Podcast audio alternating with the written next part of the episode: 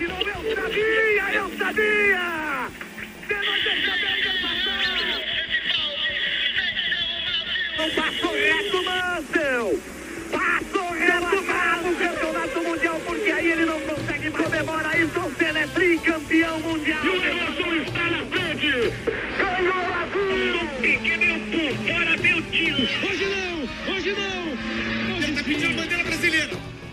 Pedindo a bandeira brasileira! Repetindo o gesto de Ayrton Senna! Lewis Hamilton! Repete o gesto de Ayrton Senna! Carrega a bandeira brasileira! Emoção total aqui em Interlagos!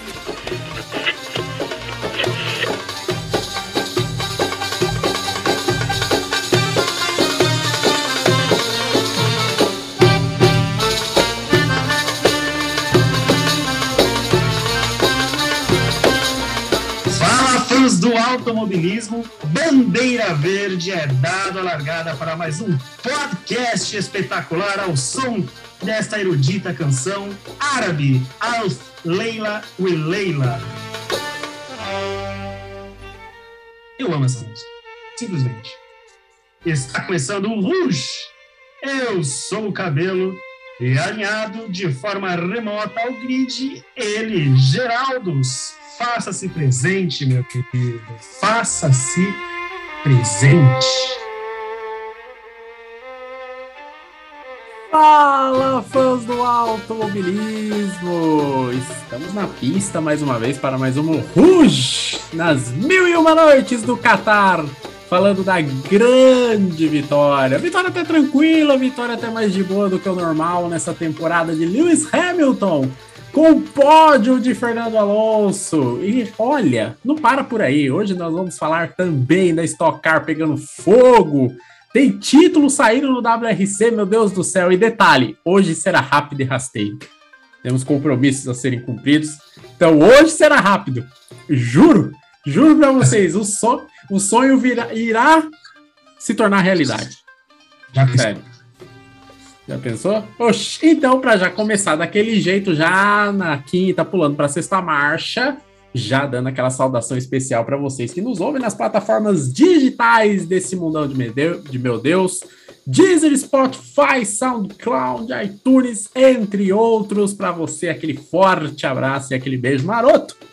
Falando, falando, ó, eu já tô me enrolando todo aqui. O podcast tá só começando, é muita emoção, meu Deus do céu. Mas agora nós vamos falar de cara do GP do Qatar. Cabeludo, aquela pergunta tradicional.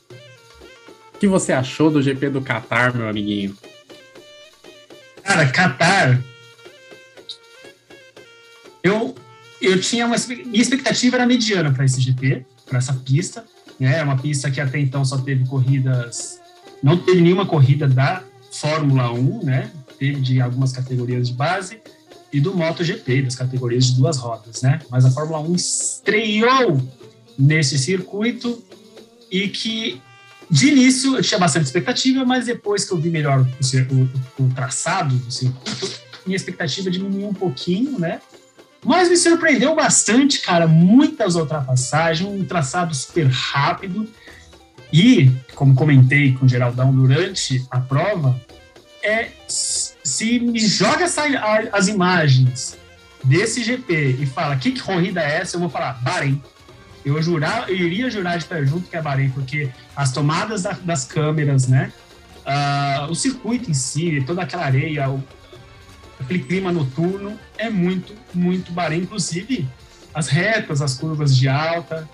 Achei muito Bahrein. O que você achou? Cara, até concordei com você no, nos áudios, né? Dos nossos pitacos, nas nossas conversas durante a corrida. Realmente muito Bahrein, um visual muito Bahrein, aquela reta, a iluminação, o ambiente ali que cerca, né? A pista de Losail é muito Bahrein. É, não tem como você não fazer essa associação e sigo a mesma linha de raciocínio. Eu também não tinha grandes expectativas. Até porque, assim, depois de um GP como o do Brasil, o sarrafo sobe, né? O sarrafo sobe automaticamente, não tem como. Mas você tem que dar uma segurada, tem que dar uma controlada, realmente, vendo o traçado e tudo mais, uma pista estreita. Não se espera, assim, um show de ultrapassagens, tanto que foi feito muita ênfase sobre o treino de classificação, né? Quem largasse na pole ia ter uma boa vantagem, até porque a pista não parecia é, apresentar condições de ultrapassagem, mas, né? Os pilotos usaram muito bem a, a reta, o fim da reta. Pode falar, amiguinho. Fala conosco, fala que eu discuto. Falando em expectativa, né? Eu só quero soltar essa aqui, porque depois eu vou esquecer. Eu não sei se quem está ouvindo a gente teve essa impressão, mas para mim foi uma coisa muito nítida. Com certeza, para mim, tá? Eu sou super conspirativo. Todos os espectadores eram figurantes. Não tinha ninguém que estava ali porque gosta de Fórmula 1, não, cara. Todo mundo era figurante, parece que foi contratado. Aí o câmera vinha naquela aquela arquibancada assim, super pivê, super eh, particular, com 14 gatos pingados, e falava: é agora, é agora, finja-se estar animado. Aí as pessoas estavam ali pensando na, na, bolsa, nas ações, e que pouco, aê, aê, tcheco, tcheco, tcheco, aí a câmera cortava, quando mostrava a cena de longe, né, o pessoal tava tudo morno, né, é um, um autódromo com pouquíssimo é, é, público, né, se não me engano, acho que cabe 6 mil pessoas, então, assim, no início eu pensei, ah, o GP do Brasil deixou, deixou o nosso padrão muito alto, né? É óbvio que o próximo, qualquer GP que viesse depois, iria aparecer Moro, mas não. Realmente, aquele. O, clima daquele GP é muito fraco, é muito baixo, é muito pífio, perto de qualquer outro GP da temporada em relação a, ao clima de, de, de, público, né? Porque não tem arquibancadas espalhadas pelo circuito, né? Como é comum se ver. E, e, repito, o público que estava ali é figurante, cara. Para mim, na minha opinião, é, é, só figurante que estava ali. Em vez de pagar para assistir a corrida, eles estavam assim, não paga. Minha opinião.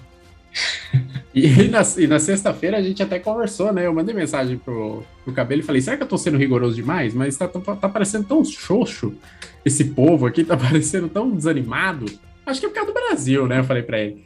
Aí no domingo o próprio Cabelo falou: não, não, é isso mesmo. O povo é xoxo mesmo.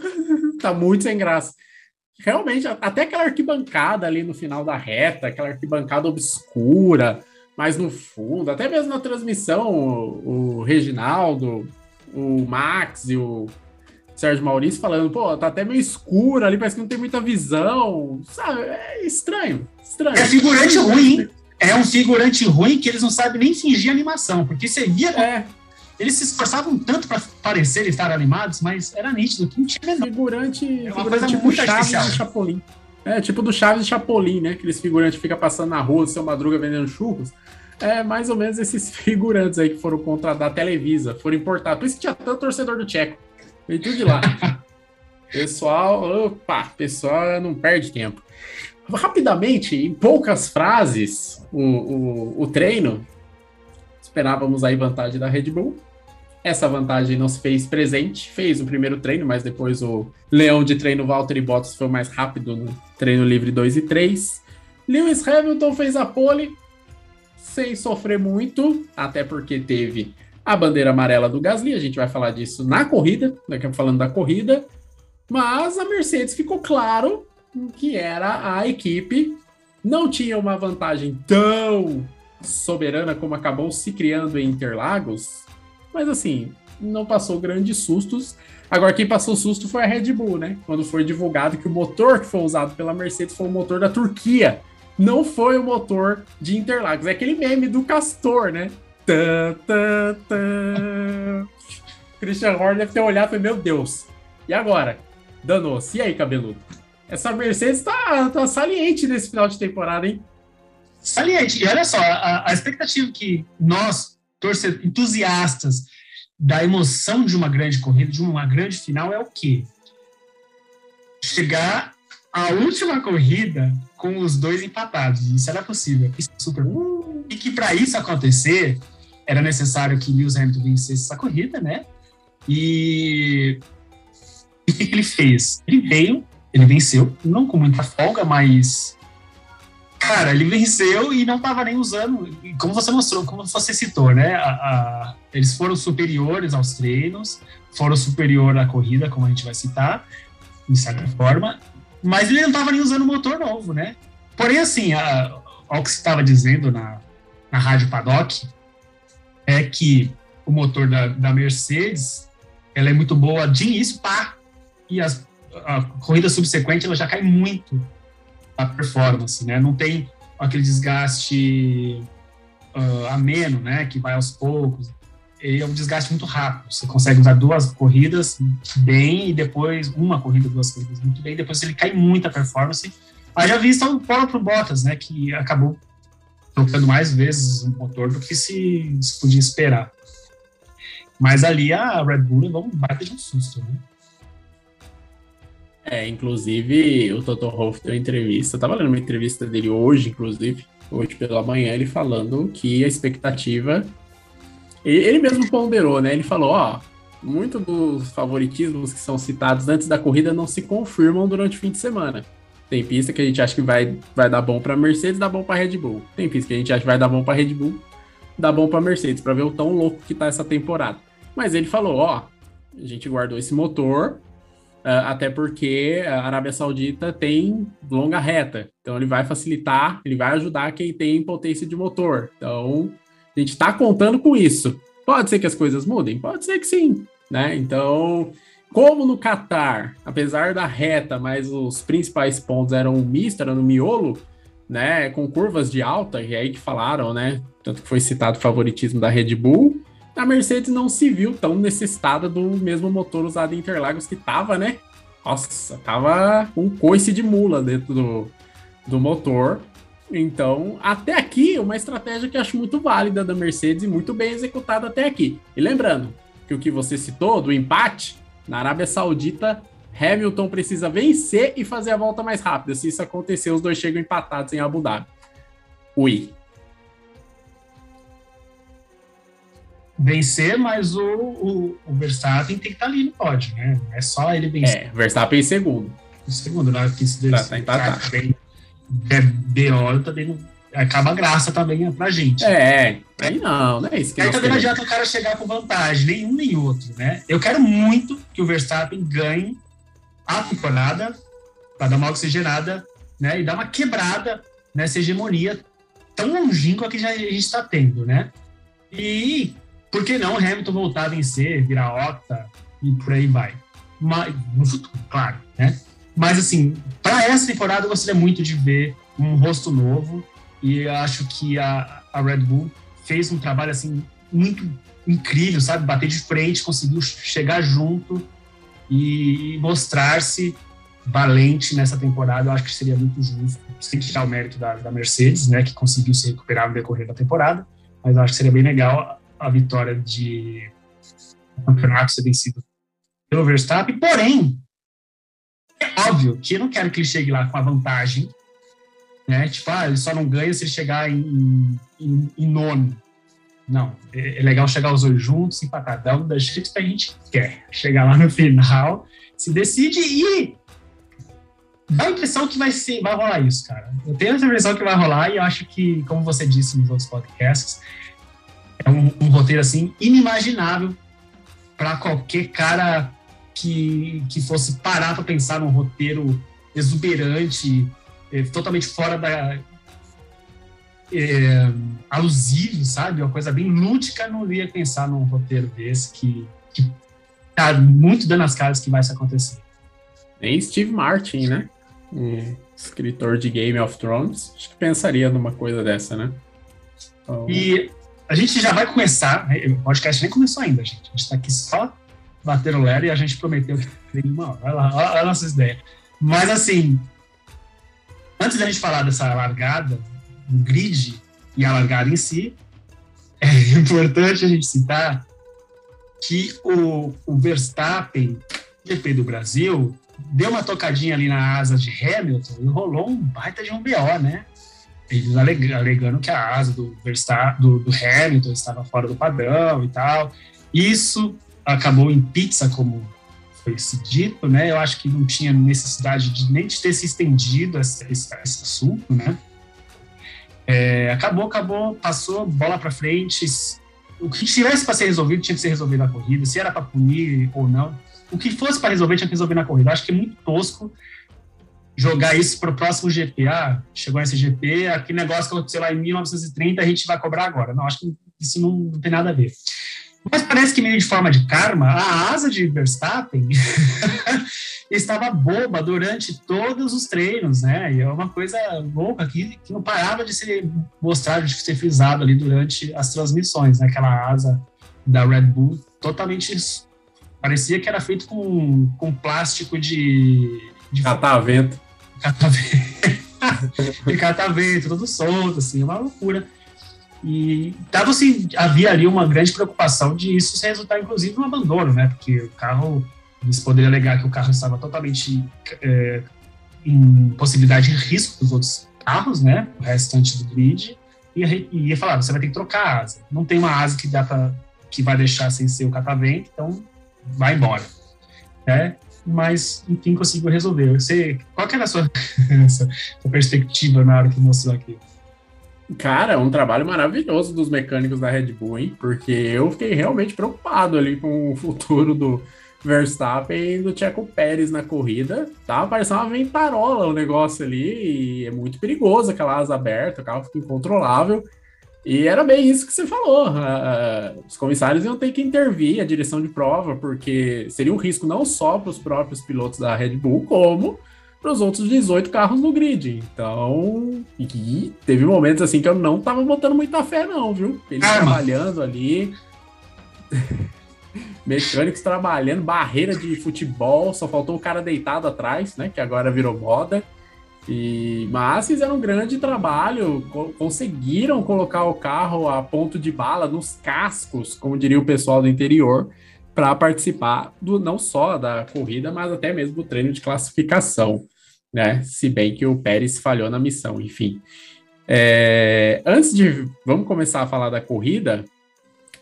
Cabeludo, uma hora antes da corrida, a punição do Verstappen e do Bottas. Bottas que havia feito o terceiro posto, Verstappen que havia feito o segundo posto. Justa a punição? Cara, eu não parei para ver com calma, mas assim, eu achei estranho. Na hora que eu estava assistindo a classificação, é, eu vi a bandeira amarela e vi o Verstappen muito rápido.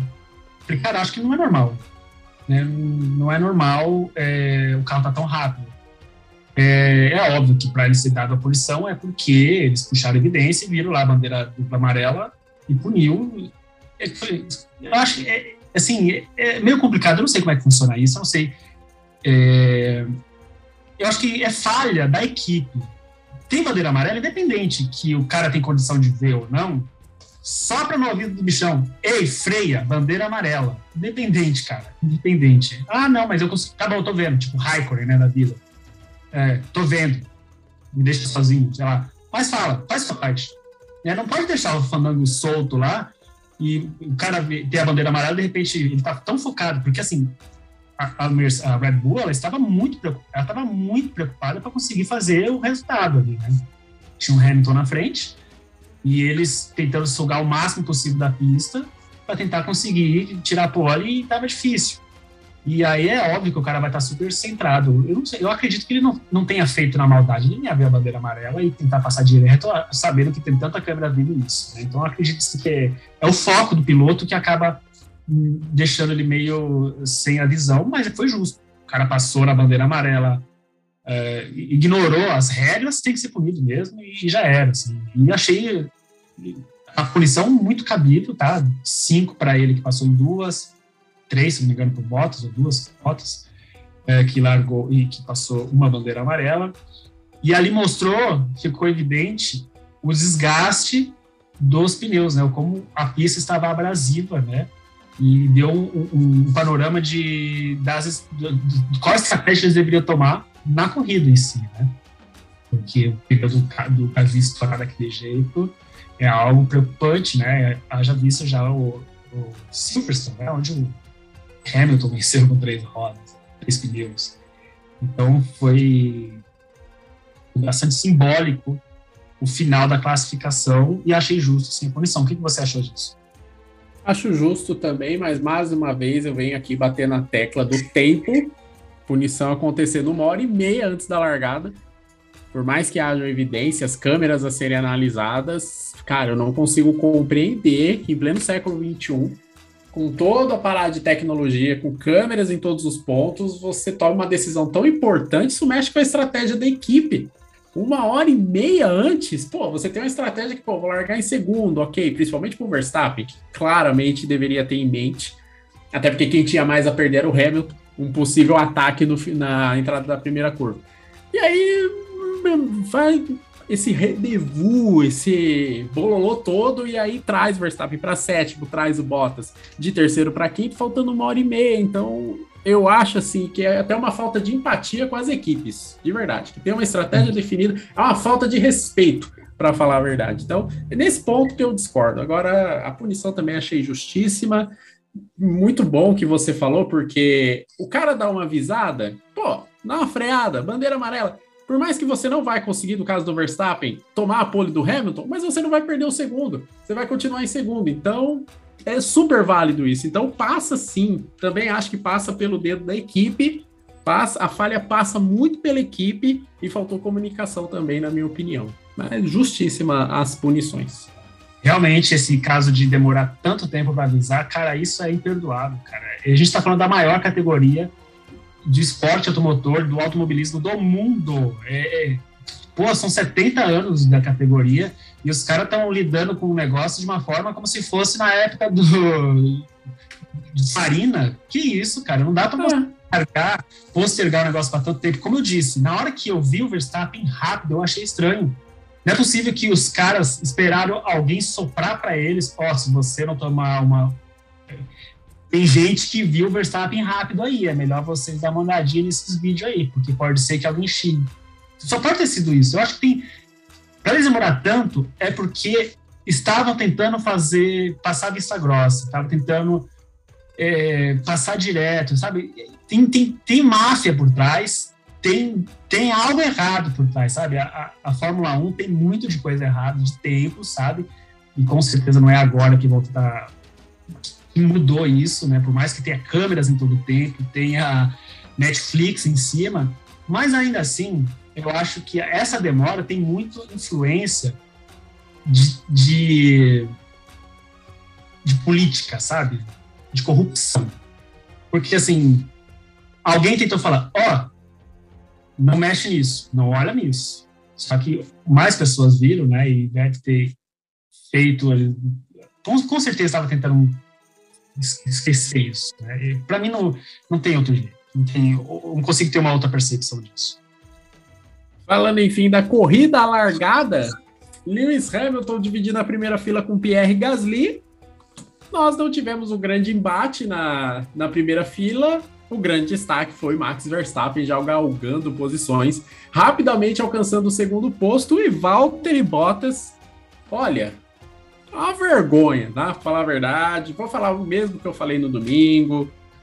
Para mim, não é nem questão de ajudar ou não o Hamilton, ajudar ou não a Mercedes, é questão de brilho, é questão de honra, até porque são as últimas corridas dele com um carro completamente competitivo que lhe dê condições de vencer. Por mais que 2022 vão mudar as regras, vai nivelar em relação a termos financeiros. Eu não creio que a Alfa Romeo terá um carro para ficar no primeiro pelotão. Então, essa ainda é a chance do Bottas e ele me faz uma largada pífia dessa, a ponto do Toto Wolff entrar no rádio e falar: Ô, ei, cara, bora aí, vamos lá? Como é que tá? Então, ó, de verdade. Hamilton disparando, Verstappen galgando posições, logo em segundo, Bottas, um vexame cabeludo. Fala pra gente, comente pra gente. Exatamente, essa largada aí é, foi bem interessante, né? E aí ele tocando bem de leves no assunto que a gente falou antes, da demora, isso também mexe na estratégia de quem está ali na frente, né? Do Hamilton, que tinha estava preparando para se defender tipo do, do, do, Verstappen, né? Então ali de repente ele tem um Gasly, o pneu tá diferente, né?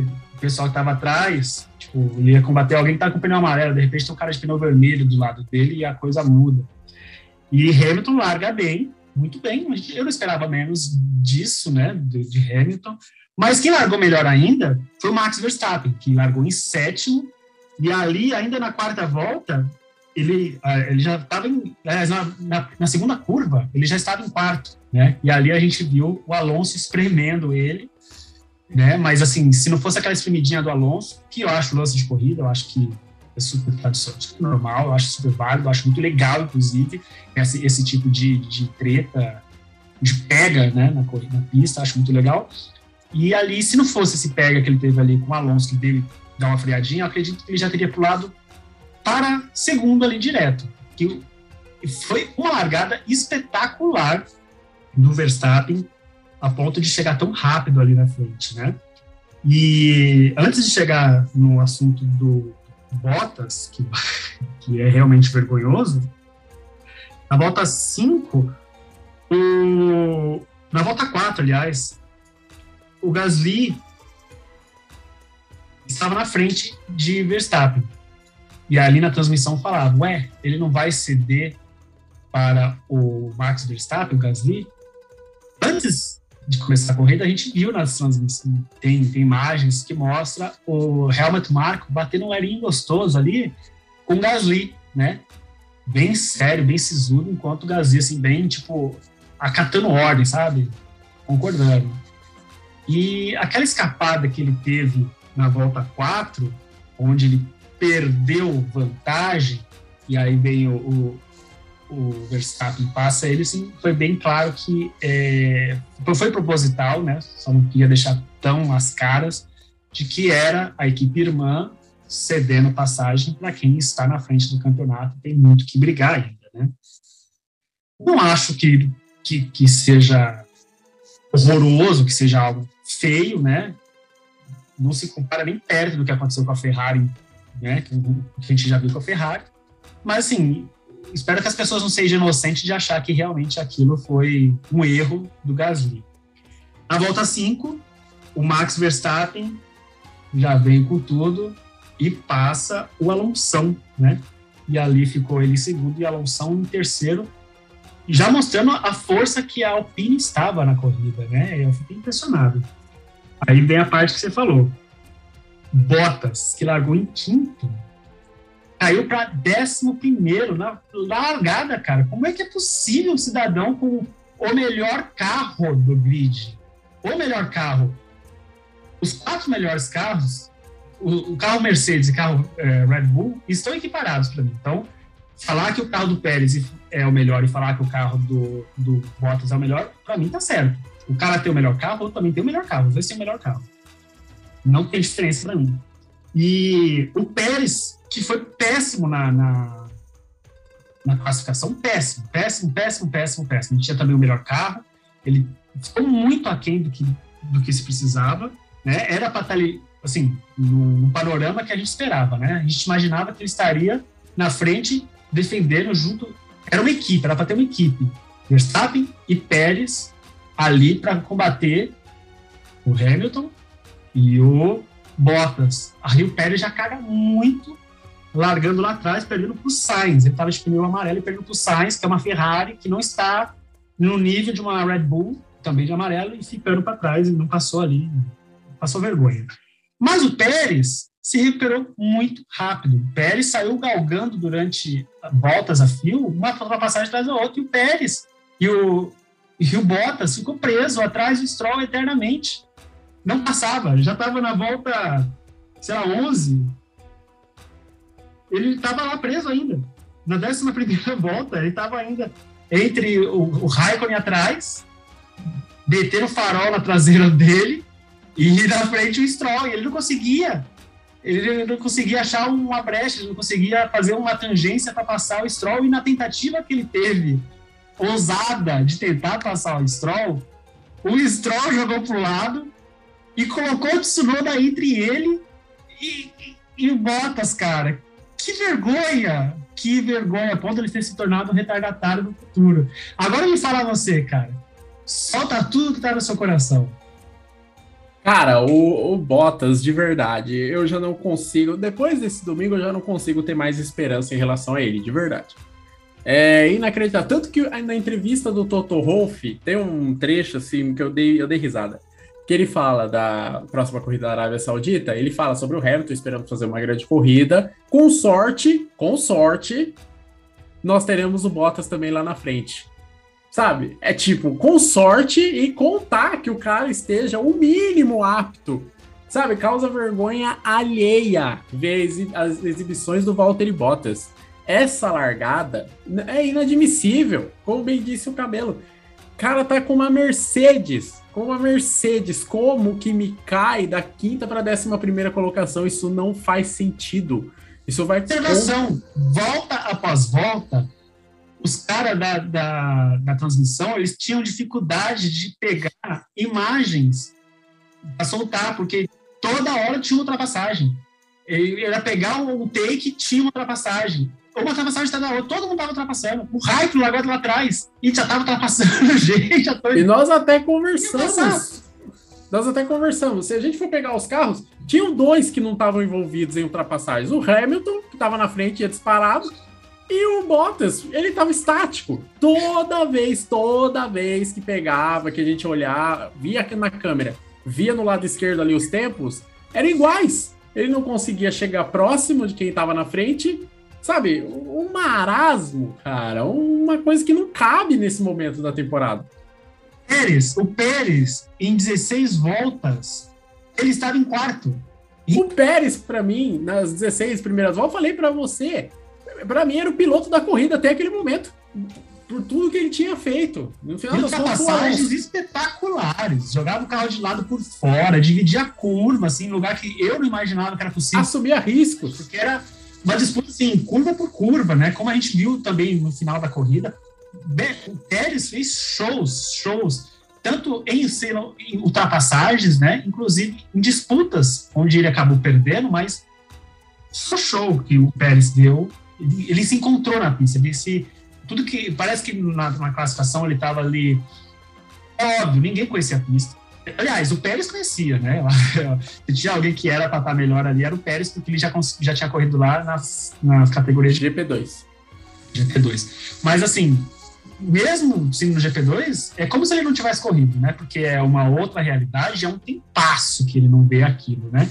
Mas ele não tinha se encontrado na classificação, e aí na largada, na corrida mesmo, ele foi. Ele achou a tangência, achou o ponto, achou a velocidade ideal para entrar nas curvas, disputava disputas lindas, indo na parte suja, perdia a disputa, voltava para trás, ia de novo, curva por curva, sabe, dividindo, sem a sujeira que, ele já, que já vimos ele fazer, de jogar o fora, fazer uma passagem errada e não devolver. Não, só super maduro, super. Até ali no do dia, como você disse. Sim, exatamente. A água e o vinho, né? Bem diferente, bem, sabe?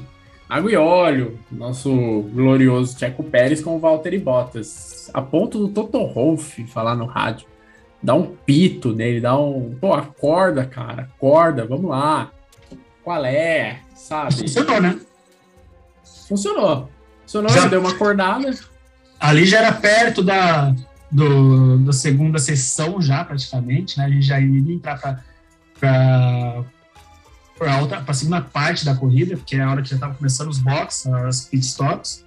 Inclusive, não, não, não, durou muito tempo, inclusive. O Stibli começou a reagir, conseguiu passar um, passar outro, foi galgando aos poucos, e mostrou que uh, que carro que tinha, né? Porque afinal de contas tinha uma Mercedes, né? E ali na frente a gente tinha o Hamilton abrindo vantagem do Verstappen, não aquela vantagem estronda como teve na Brasil, né? Que que estava realmente nitidamente na vantagem. Óbvio, o motor dele também não era o melhor motor, estava o motor da Turquia, se não me engano. E, assim, o Verstappen também teve um belo trabalho de conseguir manter os quatro segundos ali da, de distância, né? Não passava disso, começava a aumentar, ele ia lá e mostrava o troco, tirava uma volta mais rápida, depois o Hamilton lá e tirava uma volta mais rápida. Mas a, a, Red Bull toma ali a iniciativa e faz o primeiro pit stop. O que você achou disso? É, na verdade, em relação à estratégia do, dos pit stops, a Red Bull ela tentou, ela usou aquilo que cabia para ela naquele momento. Ó, vamos parar antes, vamos ver o que, que a gente consegue na nossa estratégia. Só que a Mercedes, ela foi naquela bola de segurança. Aquela, ó, não vamos correr risco, gente. Sabe, todo mundo conversou ali. A vantagem do Hamilton sempre teve na casa de 6 a 9 segundos. Nunca baixou de 6, nunca subiu de 9, ficou dentro dessa, desse intervalo de tempo. E com certeza eles devem ter conversado entre eles, os estrategistas, falou, ó, que a Red Bull fizer, na volta seguinte nós vamos fazer. Não correr um risco de tomar nenhum balão, não correr um risco de um undercut, nada disso. Então, vamos fazer aquilo que cabe a gente. Eles vão fazer aquilo que cabe a eles e a gente faz o que cabe a gente. O Hamilton é melhor, ele vai se garantir na pista. Foi isso. A Red Bull fez a primeira parada, na volta seguinte a Mercedes fez a parada dela. A Red Bull, quando fez a segunda, chegaram até a pensar, putz, será que vai dar para fazer uma única troca só? Só que aí começou a acontecer também aquele rebuliço com os pneus. Ficaria muito arriscado. Aí ele foi lá, fez uma segunda parada, o Verstappen foi, na volta seguinte, vai a Mercedes. Então, assim, não houve embate na pista entre os dois. Um embate que a gente sempre espera, a gente sempre quer, né? a gente gosta, a gente gosta. Não houve um embate de estratégias também, mas o jogo estava na mão da Mercedes, a Mercedes fez valer essa vantagem. Então, fez, fez a chamada bola de segurança, o que acabou mantendo a Mercedes com a dianteira. Manda, cabeludo. Ali, inclusive, é, falando da estratégia, eu achei a Red Bull bem superior ali. Porque ele tratou o Pérez é, com prioridade, como deveria tratar uh, com o cuidado que você tem que ter com a sua equipe, né? Porque ali parou o, o Verstappen, fez a parada, deu tudo ok. Ali a gente teve ali uma disputa, um pega legal entre o Alonso e o Pérez, linda, linda, linda. Pérez foi ultrapassando, como eu disse, galgando, de repente ele estava em quarto, chegou no Alonso, Alonso marrento que, que tava ali na pista, do jeito dele mesmo de pilotar, vendeu cara ali a ultrapassagem, e ali o Pérez à sua frente, e aí chamou ele para o stop, muito válido.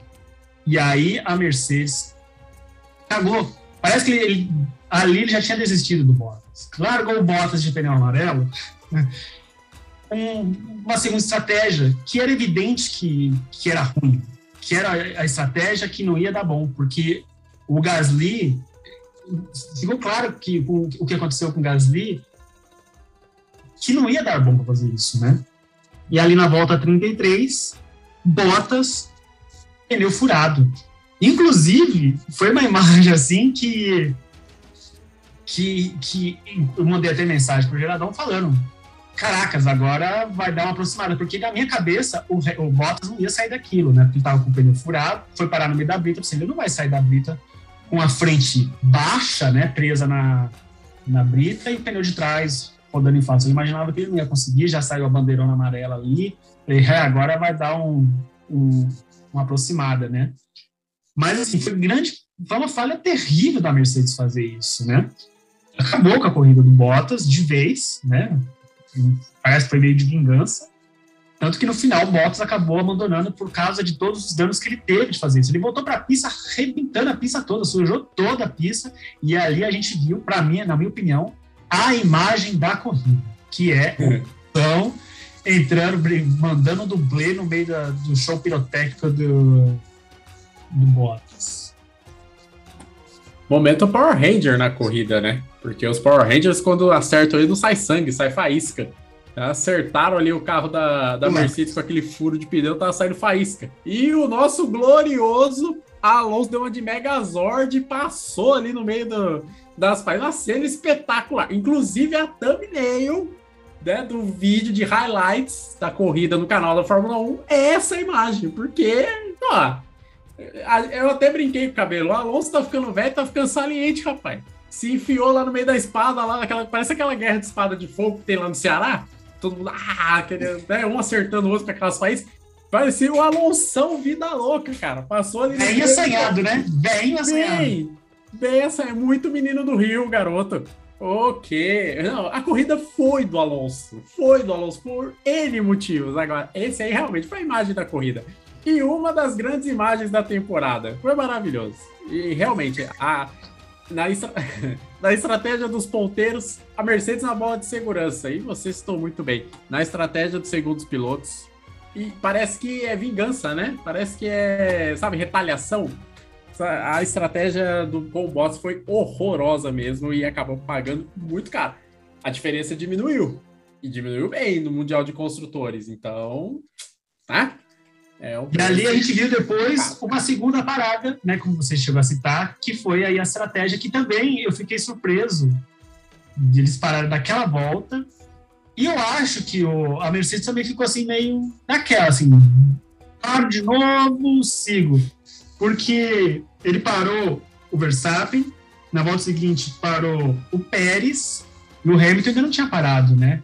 Eu acho que ele estava ali pensando, e agora? Para, não para, para, não para. Só que aí a gente começou a ver que, que ia ser necessário, né? Aí foram, foram prudentes e pararam o Hamilton também. E deu até, inclusive, uma encurtada no tempo, né? Lógico que também teve algumas questões da bandeira amarela e tal, mas é, teve uma... Nessa parte, é, é importante, é uma coisa assim, que é muito legal de falar, que é o... Quando as, as Red Bull pararam, o que aconteceu? O Pérez ficou para trás. Então a gente tinha Hamilton, o Verstappen, uma corrida de distância, e aí tínhamos o Alonsão. O Alonsão da massa não fez a segunda parada e arriscou tudo, né? E, e seguiu na pista. E aí a gente tem um rádio do Alonsão falando. E aí, o Ocon vai, defen vai me defender feito leão? Eu achei que não ia rolar, não. E na primeira imagem que eu tive, realmente eu não me surpreendi. Porque veio, o Pérez veio galgando, o Pérez fez a segunda parada, e veio galgando de novo, pá, tá. E aí, de repente, ele chegou no Ocon, jogou de lado e passou de passagem. Falei, pô. Quando, na, se não me engano, foi no. Hungria, né?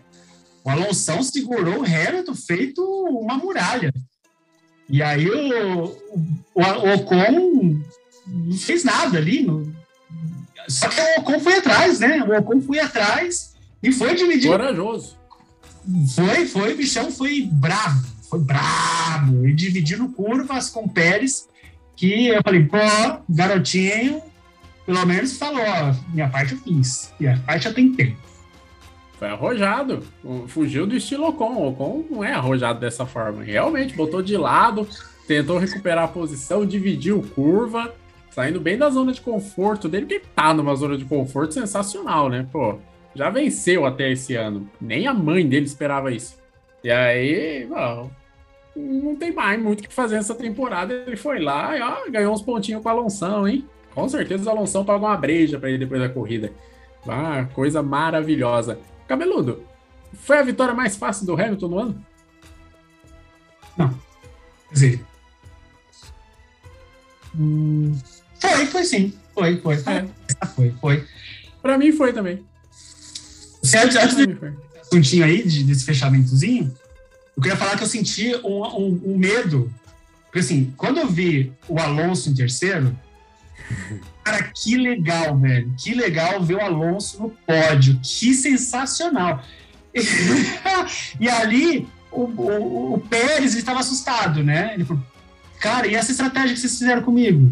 Realmente, assim, o, o Bottas, ele furou o pneu, só que assim, deu pra ver que ele tava abusando da zebra. Inclusive, na hora que ele fura o pneu, ele deu um freadão na zebra para entrar na curva. Então, assim, ele abria bastante a curva, usando a zebra de fora para entrar com tudo na curva. E ali ele entrou na zebra de fora e freou. E, cara, aquelas zebras são extremamente ofensivas, né? São nocivas para o pneu. Então, assim, parte da culpa é, sim, do Bottas de ter arruinado o pneu.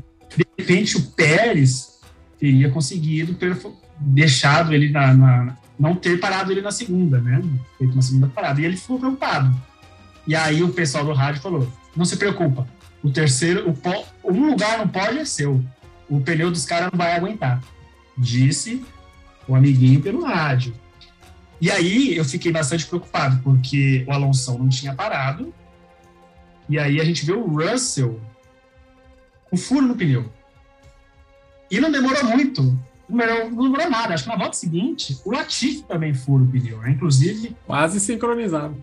sim, inclusive, ah, assim como Bottas, é, danificou o carro e ele nem botou, né? Ele parou, se não me engano, trocou o pneu, saiu de uma volta e já abandonou porque arranhou, né? É, acho que, inclusive, os dois deveriam ter levado uma punição, porque quando Bottas boxes depois de arrumar o pneu e o bico, Ele estava soltando pedra, ele saiu dos boxes soltando pedra, assim, ó, parecia um caminhão de pedra, sabe?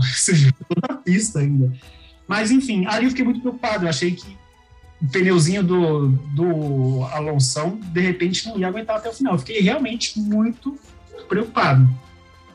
E se não bastasse esse medo, na volta 55, a gente viu o pequeno Schumi escapando das cur da curva e voltando feito alucinado, cruzando na frente dele, assim, parecendo um cachorro cego no meio da pista. Sabe como você tá ali, de repente o cachorrinho doido atravessa a pista, esquecendo que é uma avenida e que o carro vai atropelar ele? Foi exatamente o que o pequeno Schumi fez. Cruzou na frente do nosso arrojado Alonso, que é uma pessoa que com certeza participou de algum retiro espiritual, deve ter passado uma temporada enorme uh, na Índia, em, em, algum lugar, e ficou zen, porque sequer ele levantou, eu pelo menos não vi ele sequer levantando a mão para aquela situação que estava. Inclusive, ele estava no rádio, né? Estavam falando com ele no rádio, ele falou: e aí, a gente vai, vai manter esse pé, lá, lá, lá. De repente passa um cachorro doido na na frente dele. E, e foi assustador. O que você achou a mesma coisa? Cara, achei a mesma coisa. E detalhe, olha só, hein? Não julguem o livro pela capa. Quando eu vi a câmera on board do carro do Alonso e eu vi uma rasa invadindo a pista, na hora eu falei: Ei, Mazepin, até quando, Mazepin? Pelo amor de Deus, foi, foi automático, assim. Fiquei até com vergonha depois. É estereótipo de raça. Você viu uma merda acontecendo, você já fala. A mesma coisa, a gente via a bandeira ah. 2019 e fala, Ê, Grosjean! Ê, Grosjean! com, com a raça. Meu Deus, eu olhei e falei, ah, não, esse Mazepin tem que ser banido da Fórmula 1. Aí depois apareceram os caracteres que eram o Mick Schumacher. Eu falei, meu Deus, que vergonha, joguei o livro pela capa. Mas, realmente, uma coisa absurda, incabível isso, de verdade. Não... Gente, é um ponto de alta velocidade, tanto que ali a escapada ainda permitiu o Mick Schumacher conseguir trazer o carro de volta e volta de uma forma totalmente alucinada, é, de altíssimo perigo. Cara, quantas Merlins a gente já não viu acontecendo na Fórmula 1 com o piloto acertando traseiro de outro. Então, assim, é, é desnecessário. Eu acho, pelo menos meu modo de ver, que o Mick Schumacher deveria tomar pelo menos uma advertência ou até perder um ponto da superlicença, porque é, foi muito descabido. Assim. Justíssimo, perdeu um ponto na, na é. eu acho que cabia demais. Né? Exatamente, porque punição de grid não sabe, é uma raça né? Uma raça. É, é, é, é desnecessário, né? Você tá gastando dinheiro. Desnecessário. Agora, um pontinho na licença eu acharia muito válido, porque assim, não é Várzea, não é Várzea. Ah, igual você falou no início, é a maior categoria de automobilismo do mundo. Então, meu Deus do céu. E aí, imagina, você jogar água no chope do Alonso numa baita história, numa baita jornada naquela corrida, finalzinho quase faz ele perder o terceiro posto. Meu Deus do céu, né? Ali fez eu repensar uma coisa que eu disse no último podcast, que eu falei assim que tem vários pilotos que não estão no nível da categoria máxima do automobilismo. E eu disse, o Chuminho está na banguela. Nesse momento, eu acabei de. Não é a primeira vez, inclusive. A gente já viu outras cagadas dessas que a gente julgou na hora que era o Mazepin, e não era, era ele. E a gente está grossa, porque, ah, não, não é o Mazepin, é o Schumacher. É Little Schumi, Little Schumi. E o gente relevou, porque a gente viu que não era. A gente ah, não foi o Mazepin, não, não cabe. Cabe sim, cara, agora cabe, agora eu digo. Ele não é Como uma luva. Da categoria máxima do automobilismo e o, e o Stroll acaba de ser promovido. O Stroll cabe sim. Strollzinho promovido. Esse é óbvio, sim. Pra promover ele. O que eu disse no, no podcast anterior, na última vez, foi o quê? Que a entrada deles não se cabia, realmente não cabia. Isso não cabia naquela categoria quando ele entrou e Mazepin ainda não cabe, né? Mas, assim, o, o Stroll evoluiu bastante, sim, ele é um piloto, inclusive, se mostrou melhor que o Bottas, porque ele tinha um carro inferior e segurou Bottas, Bottas a fio. Então, assim, ele evoluiu e o Bottas regrediu. E ainda respondendo o que você disse no anterior, sim, foi a corrida mais fácil, não tão fácil como as corridas de 2019 e 2020, querendo ou não, mas sim, foi a, a, corrida mais fácil para ele. E aí entra naquela questão que eu disse, assim, quem fala que a Red Bull tem o melhor carro da temporada, cara, assim, me desculpa, eu acho que eu discordo, a minha opinião é, é que os dois carros estão no mesmo nível, inclusive eu acho que estão no mesmo nível desde o começo, só que o que eu acho que teve uh, meio, um, tre uma, um trecho da temporada a Mercedes não esperava ter um, um, um, um rival à altura, né? E não soube lidar com isso. Tanto que eles não ficaram muito longe da, do resultado, né? Mas, enfim, é, pistas por pistas, sabe? É, é questão de o carro se adequar a melhor lugar, o piloto, enfim. E, e também o Max Verstappen tem sido um piloto exímio, né? Então, é, é, essa é a questão. E aí vem o pódio, né, cara? O pódio espetacular, sensacional, com um resultado que projeta um final de temporada assim que a gente deseja demais e a beleza de ver novamente o Dom Alonso das Astúrias brilhando novamente com Ares, que a gente não, não é acostumado a ver, né? Inclusive, né? Se eu não me engano, fazem nos últimos 35 anos, é, ele é o terceiro cidadão acima dos 40 anos a subir ao pódio, né? Com o nosso querido Nigel William Mansell, 94. Quatro. O Schumi, quando ele já estava ali na, na Mercedes, se não me engano, e agora o Alonso. Exatamente. Que pódio maravilhoso, né? É aquilo, né? Aquela história do roteirista, né? Escrevendo a temporada ideal. Isso faz parte do roteiro ideal. Um Fernando Alonso. Que, como você disse, parece que foi na Índia, parece que fez um retiro, como os Beatles já fizeram um retiro, escreveram o álbum branco lá. Parece que o Alonso foi fazer um retiro para fazer uma temporada. Olha, para mim, dos pilotos que voltaram, a gente já viu alguns. Schumacher na Mercedes, Massa, né? Felipe Massa a gente já viu voltar. Da, próprio Nigel Mansell. Tudo bem que o Mansell voltou devido ao que aconteceu com o Senna, mas acabou voltando. Para mim, dos que voltaram, é a, é a maior temporada. De verdade. Por mais que ele não tenha vencido como o Mansell venceu em 94, mas para mim é a grande temporada de um piloto que teoricamente havia se aposentado e acabou voltando. E... É, assim, ele fez uma. Um, um, ele realmente superou muito a minha expectativa. Ele queimou minha língua, ele arrebentou com, com o que eu disse no começo do ano, que estaria ali só figurando. Realmente arrebentou comigo. Inclusive, eu me tornei fã do Alonso, eu não era fã dele, eu não me simpatizava com ele, eu respeitava ele por ser um grande piloto, sim, bicampeão mundial, e, e sim, ele merece muito respeito, e eu não era fã, não gostava dele. E aí eu me tornei fã. Hoje eu falo assim, eu defendo, eu defendo Alonso porque ele conquistou uh, o, o, a minha admiração, né? E realmente, ele voltou e cresceu na categoria, cresci, na categoria em si, né? Uh, e, no time de uma forma incrível, sendo super equipe, né? Ajudando o Ocon numa situação assim improvável, ainda mais o Ocon, né? e, cara, e uma outra pessoa. Mas nesse ponto de piloto que sai e volta, não dá para não mencionar o Lauda, que saiu, voltou e se tornou campeão, né? E o, o Prost, né? Também fez um grande trabalho, inclusive. Né? Mas sim, está ali. Sim. E eu, e eu muito assim do Alonso que parou e voltou, vai muito exatamente do que você falou, da expectativa. Por exemplo, o Nick, o Nick Lauda, quando ele volta, realmente, mas ali a gente via ele como um, ainda um dos grandes pilotos do grid, e nós vimos ele numa McLaren que era um dos grandes carros ali, né? Junto com Williams no início dos anos 80. Tanto que depois veio uma pequena dinastia, né? 84, 85, 86, com a McLaren levando o título. Só, veio, só em 87 não levou, e depois 88, 89 de novo. É, então, tem essa ressalva. O Prost, ah, Prost sem comentários, né? Voltou na Williams de outro mundo. Então, barrou o Senna por contrato. Era tudo para ele ganhar mesmo. Agora, a expectativa do Alonso, a expectativa é muito baixa, muitíssimo baixa. Realmente, a gente detonou o Alonso aqui no primeiro podcast da temporada. E eu Nossa, também, baixa, assim, do piloto em si, né? É, exatamente. é, a, a, equipe que ele estava, assim, eu não tinha também muita expectativa com a Alpine e menos ainda com Alonso. E, Exatamente. E se uniram e formaram, assim, um, algo, assim, grandioso, né? Algo super digno Incrível. de admiração sabe? Ele, eu acho, e é até estranho falar isso, sabe? É até, é até curioso. Mas mesmo ele sendo bicampeão mundial, eu sinto que ele evoluiu até como piloto em algum, algumas coisas, alguns pormenores, sabe? Algumas coisinhas ali que ficava pelo caminho, que, que ele deixava pelo caminho.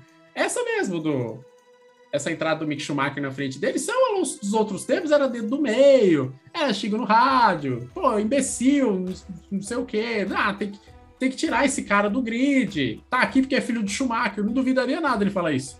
Ia tentar ganhar vantagem em alguns pontos, com rádio, tipo o Ocon, defendendo o Ocon. Tipo, ele falar, não, o Ocon tem que me dar passagem, ele tá muito lento, sabe? E eu não ouvi isso. Eu ouvi isso. Leclerc e Sainz, que são se dão muito bem, inclusive, né? Mas na pista é outros 500. Mas a gente vê isso na Ferrari, ó. É talento. Inclusive, o, o Lando Norris com o Ricardo, inclusive na, na, na Itália, né? Quando ele, o Ricardo ganha. Você, você, escuta isso no rádio. O Alonso eu não vi. Não vi, ele ficou defendendo o, o Ocon lá atrás, com, com suas costas largas, e o Ocon foi lindo.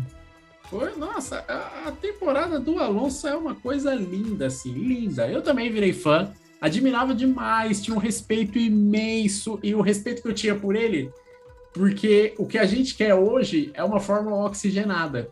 Não é que a gente torce contra o Hamilton, não. Eu também, eu gostaria que o Verstappen ganhasse esse ano, pra, pô, nossa, até porque eu tenho certeza que na temporada seguinte vai vir um Hamilton babando, babando. E o Alonso oxigenou o grid da Fórmula 1 nos anos 2000, porque a gente vinha de 2000, 2001, 2002, 3, 4 com o Schumacher ganhando. Ele veio em 2005 e 2006, deu com a Renault e deu aquela oxigenada na categoria.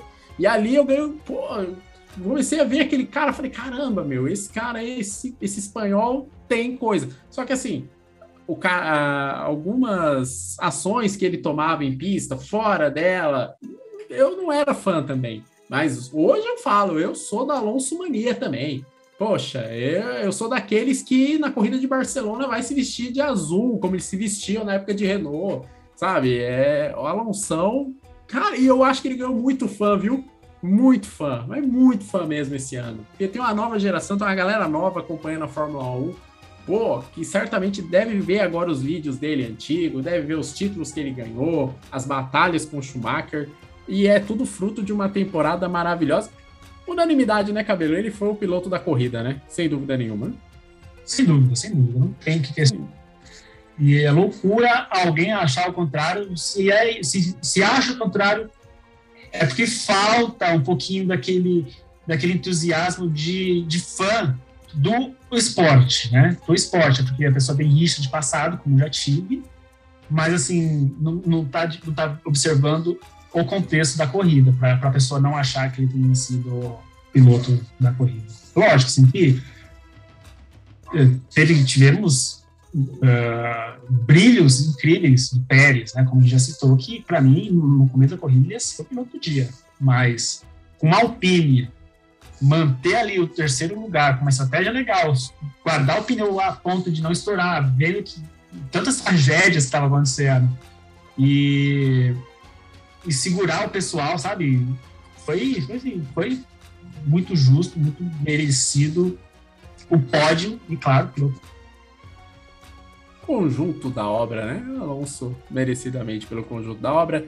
Lewis Hamilton venceu em 1 hora 24 minutos e 28 segundos. 25 pontos para ele. Max Verstappen fez a volta mais rápida Qualquer pontinho nesse momento tá valendo e muito. Fez a volta mais rápida e com isso 19 pontos para ele, 25 segundos atrás do Hamilton e o Fernando Alonso, terceiro com 15 pontos, quase um minuto atrás do Hamilton. É um absurdo que esses dois estão correndo. Hamilton e Verstappen realmente estão em um universo paralelo. E o Pérez já no pagode. É, então, o Pérez já no pagode. O Pérez três segundos atrás. Então, é, o negócio estava ficando quente, viu? Mais algumas voltas o negócio esquentar.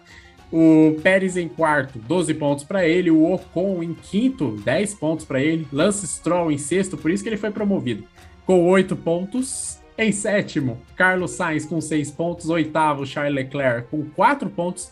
Lando Norris e Sebastian Vettel, nono e décimo, respectivamente. Dois pontos para o Norris, um para o Vettel. Os dois já com uma volta, já sofrendo uma volta em relação ao Hamilton. Completar o grid Gasly, 11º, Ricardo, 12º, Tsunoda, 13º, Raikkonen, 14º, Giovinazzi, mais recente aí, é, retirado da categoria da Fórmula 1, agora já está na Fórmula E, 15º para ele, Mick Schumacher em 16º, George Russell, 17º, Nikita Mazepin, 18º.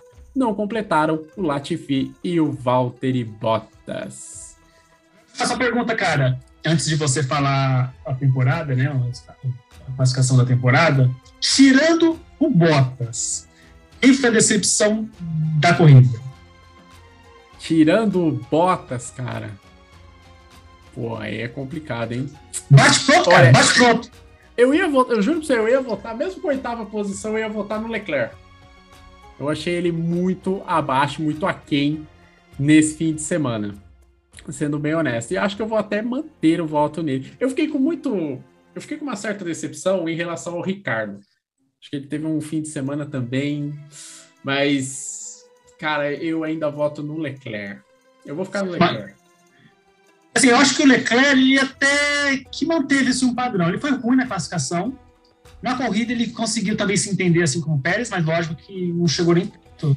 Porque assim, o, o Sainz estava bem, estava à frente dele. O Sainz passou para e o Leclerc ficou.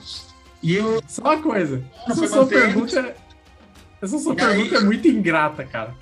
E aí, e aí o Leclerc já atrás do Sainz, sabe? Então ele conseguiu fazer uma corrida legal, entre aspas, de manter atrás do Sainz. Agora uma pessoa, agora me fala assim, quem é uma quem eu fiquei decepcionado que, que acabou com as minhas expectativas? Quem que era o segundo no grid na largada? Segundo, Pierre Gasly. E aonde ele acabou? Décimo primeiro. Cara, eu fiquei decepcionado com esse resultado. É, realmente.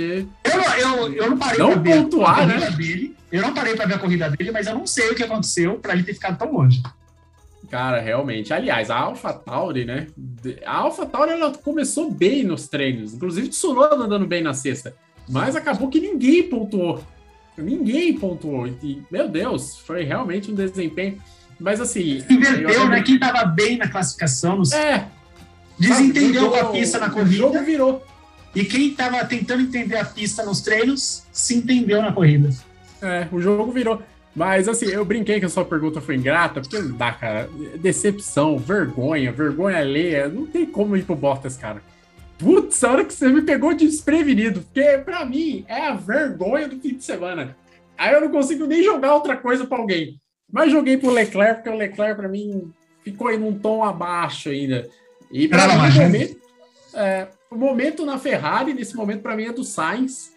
E é surpreendente, viu? Se a gente for fazer um podcast no final do ano, o, que, o, que, o balanço da temporada, se a gente for fazer uma categoria surpresas, uma delas é o Sainz nessa batalha interna com o Leclerc. Pra mim, espanhol, melhor do que eu esperava.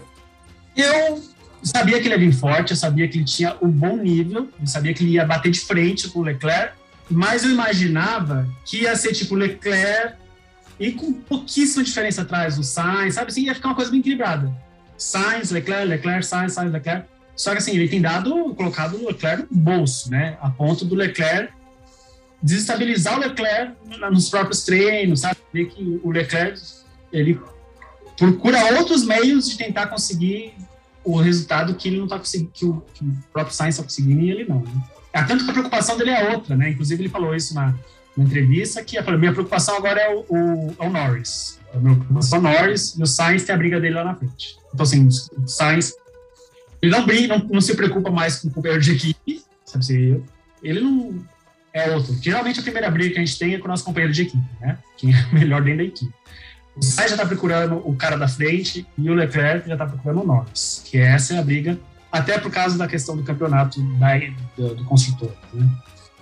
Exatamente. Falando nisso, para a gente finalizar o assunto Fórmula 1, Uh, primeiramente, a classificação do Mundial de Pilotos. Max Verstappen lidera com 351 pontos e meio.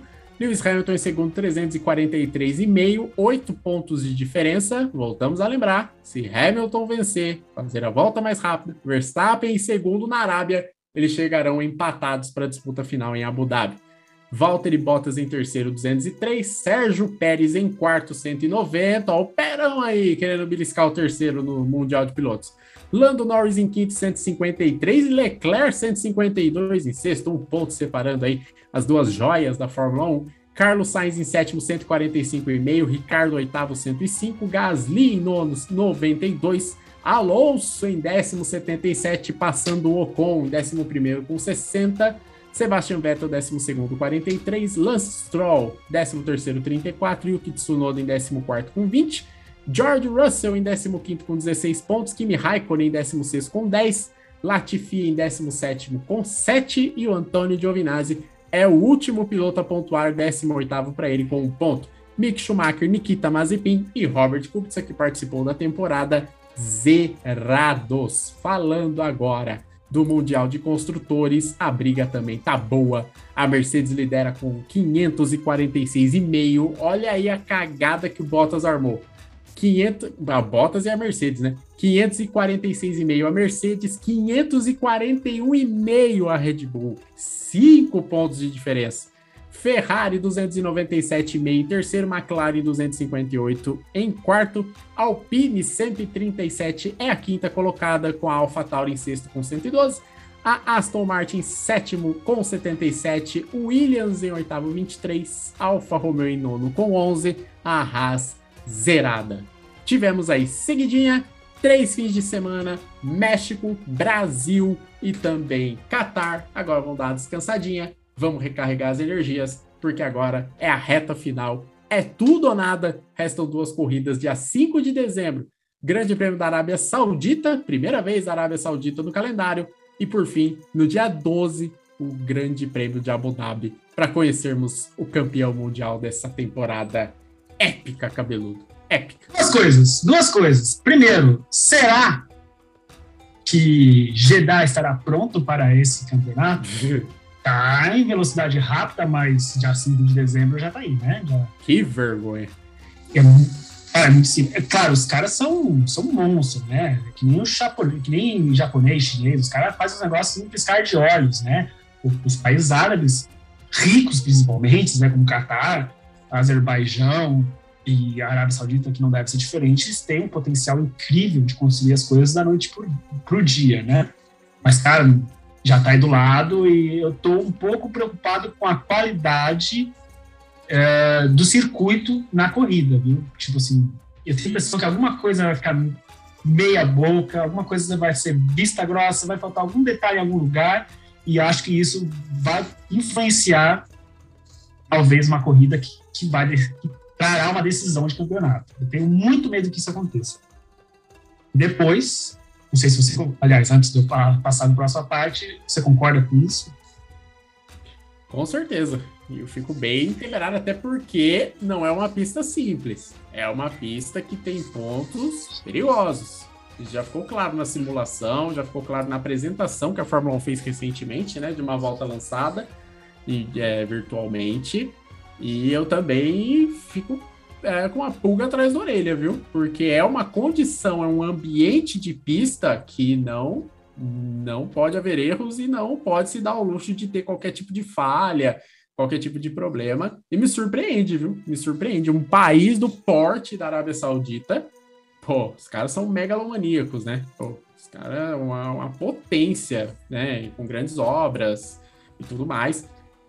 Falhar desta forma é preocupante. Estamos aí, ó, uma semana e meia para a corrida. Então, tomara que tudo esteja ok, ok, tudo certo, mas é um risco que, na minha opinião, é desnecessário. E é tão potência que ele se garante, né? Eles falaram assim: manda esse GP para nós que a gente se garante. Então, ah, se é no Brasil isso aí. Assumir o risco, falaram: pode vir, aqui é país árabe, a gente se vira, a gente consegue rapidinho da noite pro dia, lá Rock Bar e pá, já faz. Hum, não saiu, né? E, eu, e para quem já jogou esse jogo, ah, essa pista já está liberada, né, para as plataformas do, de quem tem o F1 Fórmula 1 2021, já pode jogar, já está liberado para quem tem, né, esse último, último jogo do console. Assim, a impressão que eu tive ao jogar é que é uma mistura, assim, da, de Singapura, com aquela velocidade, aquela estreiteza também de Azerbaijão. E assim, um detalhe que não tem a pista ela não tem áreas de escape, sabe? É super apertada, é super rígida.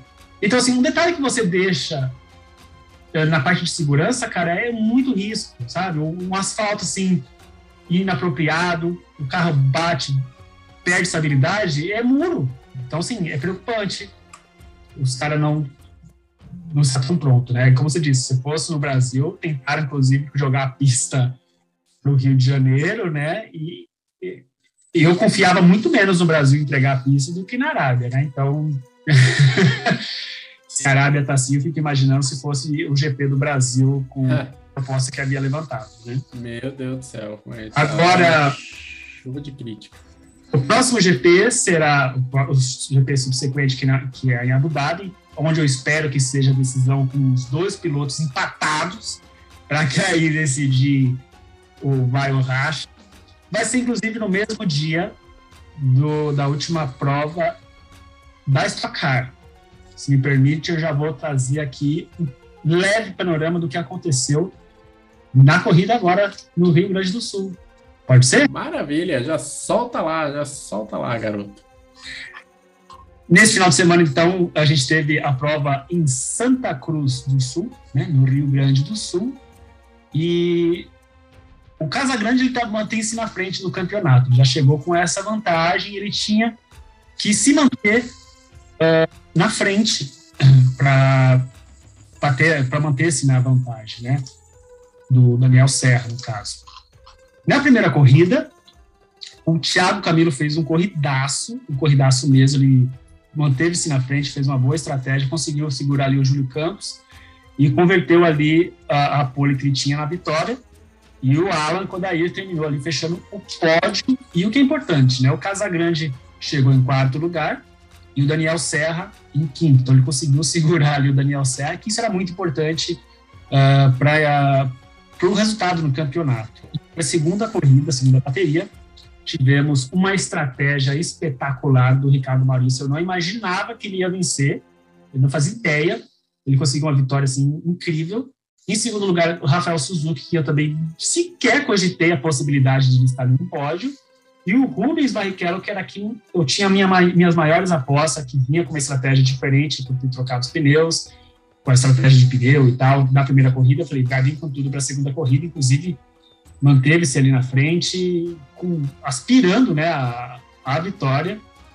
E no final ele acabou em terceiro lugar da segunda corrida, com Denis Navarro em quarto lugar, Ricardo Zonta em quinto lugar, e quem mais interessa para o campeonato, que é o Casagrande em sexto, Bruno Batista em sete, em oitavo, Alan Kodair, Thiago Camilo em nono, e em décimo, Daniel Certo. Ele conseguiu colocar essa caralhada de gente entre eles, e ali isso refletiu bastante no campeonato, porque agora o Casagrande manteve-se na frente no campeonato com 336 pontos, Daniel Serra em segundo com 311 pontos, e o Thiago Camilo, apesar de ter uh, condição numérica de vencer, mas é muito improvável, com 280 pontos. Né? Em quarto lugar, Rubens Barrichello já não tem mais chance, é, Ricardo Zonta também postulante segue na sequência aí do, do campeonato, né? O que você achou da corrida? Cara, duas ótimas corridas, no meu modo de ver. Curiosamente, nós tivemos alguns incidentes, nós vimos até carro conversível com o Tony Canaan. Verdade, parecia um Destruction Derby. Pra quem já jogou PlayStation 1, era um jogo. Né? É aquela. Clássico. Jogo clássico, aquele jogo que a gente vai com o carrinho e tenta destruir o outro. Cara, é uma destruição. Foi um campo de batalha que a gente tinha carros faltando pedaços. Sem capô, com porta aberta. Meu todo Deus. amassado, sem a frente, com a traseira danificada, e os caras continuavam na briga. Você via dividindo curva, jogando aquela umbrada, né? Inclusive, o Casagrande fez isso com o Daniel Serra, deu uma umbrada nele ali, entre aspas, jogando garantindo seu espaço ali na pista. Né? Tinha lugares que não dava para fazer ultrapassagem, inclusive é, ficou claro, né, quando a gente via o carros saindo ali. E, se não me engano, o Canaã ficou carro conversível, né? Ficou sem Exatamente. Teto. Ficou sem teto, cara. Eu nunca tinha visto isso na Stock Car. E acho também, e tenho minhas dúvidas se já havia acontecido. Então, assim, um negócio bem. Quase um jogo vigilante também. Quem já jogou vigilante também Sim. sabe, hein? Vigilante, vigilante 8, né? Vigilante bom. 8. Muito bom. Vou jogar, hein? Vou jogar, deu vontade de jogar agora. E, Nossa. assim, estamos vendo uma grande disputa. Claro que o favoritismo é todo do Gabriel Casagrande. Ele tem até uma boa vantagem se a gente for fazer um comparativo com outras temporadas, né? Do ano passado, por exemplo, a última temporada foi, foi cravadíssimo 11 pilotos disputando o título. Daniel Serra tem 311 pontos, mas não dá para duvidar de um cara que vem de um recente tricampeonato, né? Então, é um cara que a gente tem que respeitar. Thiago Camilo e seu eterno sonho, Rubens Barrichello. Né? A equipe do Daniel. É. É, é a equipe, né, da Stock. Eu colocaria até ali o, até o Barrichello, até o Zonta numa disputa aberta. E promete. Vai ser Interlagos, faltam 18 dias. Estaremos lá, né, cabeludo? Se Deus quiser. Se Deus quiser, estaremos lá acompanhando de arquibancada coberta ainda. Vamos ostentar, então. É porque eu sou estudante e vou pagar, vou usar os meus direitos para pagar. É estudante, isso aí. Eu também sou, então vou usar os meus direitos também. É... Cabeludo, e no WRC a coroa continua na cabeça do mesmo ser, né? Caramba, cara! Oito vezes campeão, Sebastião Ogier, o meu sotaque francês. É, cara, espetacular, né? A gente tem de outro Tião. Já tivemos o Loeb cavando ali por anos a fios. E agora Sebastião Gier, que ele veio evoluindo durante a temporada. Só vou dar um panorama bem rápido, porque o nosso podcast já está muito além do que a gente havia combinado. Mas para vocês terem uma noção, o campeonato começou em Monte Carlo, né, no Mônaco, no, no Rally de Monte Carlo, onde Sebastian Ogier venceu. Tivemos depois o Rally do Ártico com o Oitenek. Eu imaginava que ele ia ali crescer no campeonato, mas foi só esse, essa aparência mesmo. Depois o Rally da Croácia com o Ogier. Elfin Evans acordou ali e a gente começou a mostrar que poderia figurar no, no final, né, junto com o postulante ao título, né. Seguido dali tivemos o Rally da Sardenha com Ogier de novo e o Quênia novamente com o Ogier. Depois foi para a Estônia e o Kelly Rovenpera venceu. É uma coisa assim que eu não esperava. Uh, depois tivemos o Rally da Bélgica com o Thierry Neuville vencendo, inclusive em casa, né? Foi um feito bem emocionante para quem estava acompanhando. Uh, minha Rally de Acrópolis, na Grécia, o Kelly Rovenpera novamente, que fez também um ótimo trabalho, inclusive é o piloto mais jovem a vencer né, um rally. Tivemos depois o Rally da Finlândia, com o Elfin Evans voltando a vencer, e ali já estava bem disputada a categoria, né, a disputa pelo, título. Enfim, tivemos o Rally da Espanha com o Novello vencendo novamente, e aí chegou a última etapa, onde a gente era a decisão entre Elfin Evans e o Ogier. E esse Rally de Monza é sensacional, porque ele usa parte uh, do autódromo de Monza mesmo, né? Aquela, aquele traçado antigo, que é, total, que é quase vertical. É sensacional as, as especiais que acontecem ali.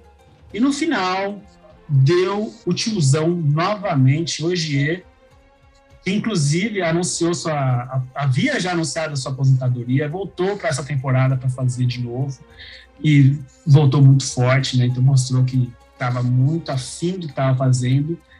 Venceu mais um título e ele está semi-desempregado, semi-desempregado, não, semi-aposentado, porque na próxima temporada, ao que parece, ele vai fazer algumas especiais, algumas etapas específicas, alguns rallies específicos, então, assim, está aposentado, mas ainda estará em atividade. É... Você tem alguma coisa para comentar antes de a gente seguir? Cara, uma lenda do automobilismo, né? De verdade. É uma lenda que precisa ser exaltada. Tudo bem que o Rally, ele não é uma categoria muito forte aqui no Brasil, mas, cara, sabe? É, é, é daqueles que a gente vê a idade.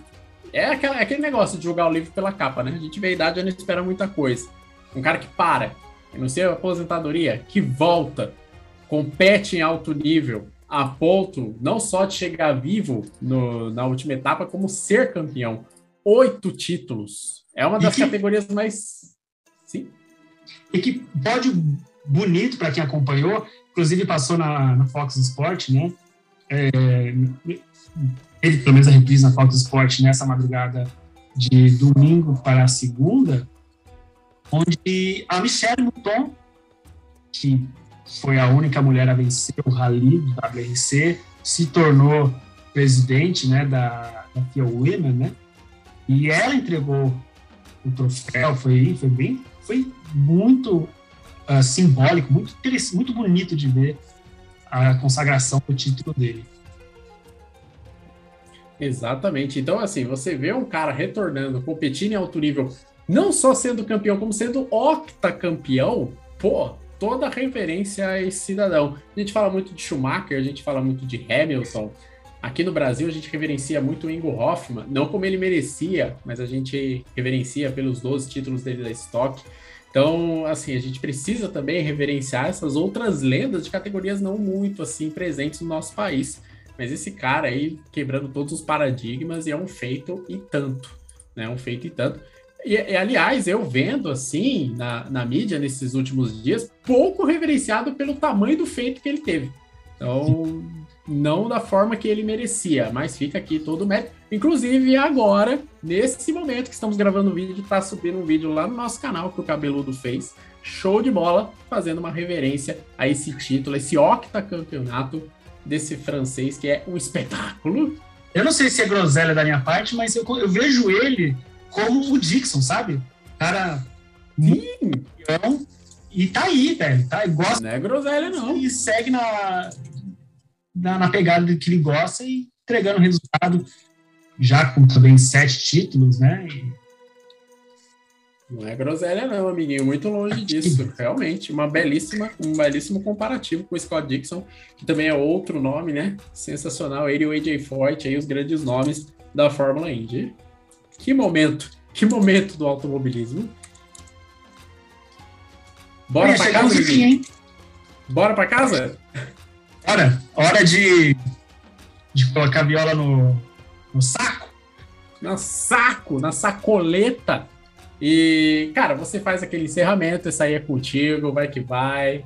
Eu vou terminando por aqui. Hoje eu ainda tenho trabalho de faculdade para fazer. Eu falei pro cabelo, cabelo, hoje a gente vai gravar no máximo 40 minutos. Olha o tamanho já do podcast. Não tem jeito, não tem como. É, é isso, não tem como os nossos podcasts durar menos de uma hora. Eu cheguei a essa conclusão mesmo. Então, é isso. É, Geraldão aqui vai dando aqueles tchau. Cabeludo vai fazer os convites para vocês. É isso, estaremos de volta aí na próxima semana fazendo esquenta para o Grande Prêmio da Arábia Saudita de Fórmula 1. OK! Forte beijo, forte abraço, um grande beijo para vocês. Vai, cabeludo! Vai lá, meu filho, brilha, garoto! Geraldão, foi um prazer tê-lo nesse podcast a vocês que nos escutam, nos ouvem até agora. Também muito obrigado por nos escutar até agora. Deve ser dois ou três gatos pingados, mas estamos aí, firme e forte. Sei que vocês estão ouvindo, sei que gostam do nosso conteúdo. Peço-lhes que ponderem se de repente vozes de cachorro, de mulheres, de, de gente gritando, de criança chorando, de carro derrapando porque estamos fazendo isso de maneira remota, né? Então, intempéries sonoplásticas podem acontecer. Eu também quero lembrar vocês que somos entusiastas deste, dessa, desse universo automotor, do automobilismo. Então, assim, é, não somos especialistas nas minúcias e os pormenores das partes técnicas do carro. Então, se achando que está faltando alguns detalhes, eu peço desculpa porque a gente não é especialista nessas partes, né? Sigam a gente nas nossas redes sociais, no Instagram, no Facebook, no Twitch, no Twitter. Inclusive, em breve no Twitch a gente vai dar umas. Vai fazer umas surprises por lá, por lá né? YouTube a gente está com vídeos recorrentes agora, inclusive, não só a nossa menina dos olhos, que é a narração mil grau, mas vídeos de outros cunhos que são muito interessantes, que vale muito a pena serem vistos. Não deixe de, nos, de se inscrever no canal. Afinal de contas, é grátis, gente. Vai lá, clica no botão, não tá pagando nada, eu prometo, juro. Insisto novamente que sigam as diretrizes da OMS, então tomem ainda cuidado, o negócio ainda está rolando. Óbvio que as coisas estão melhorando. Lembrando também que já tem ingressos da Stock Car disponíveis. Esqueci de mencionar essa menção, mas eu já vou falar agora no finalzinho. Está disponível ingressos para Stock Car. Então, compareçam lá que vai ser um evento legal.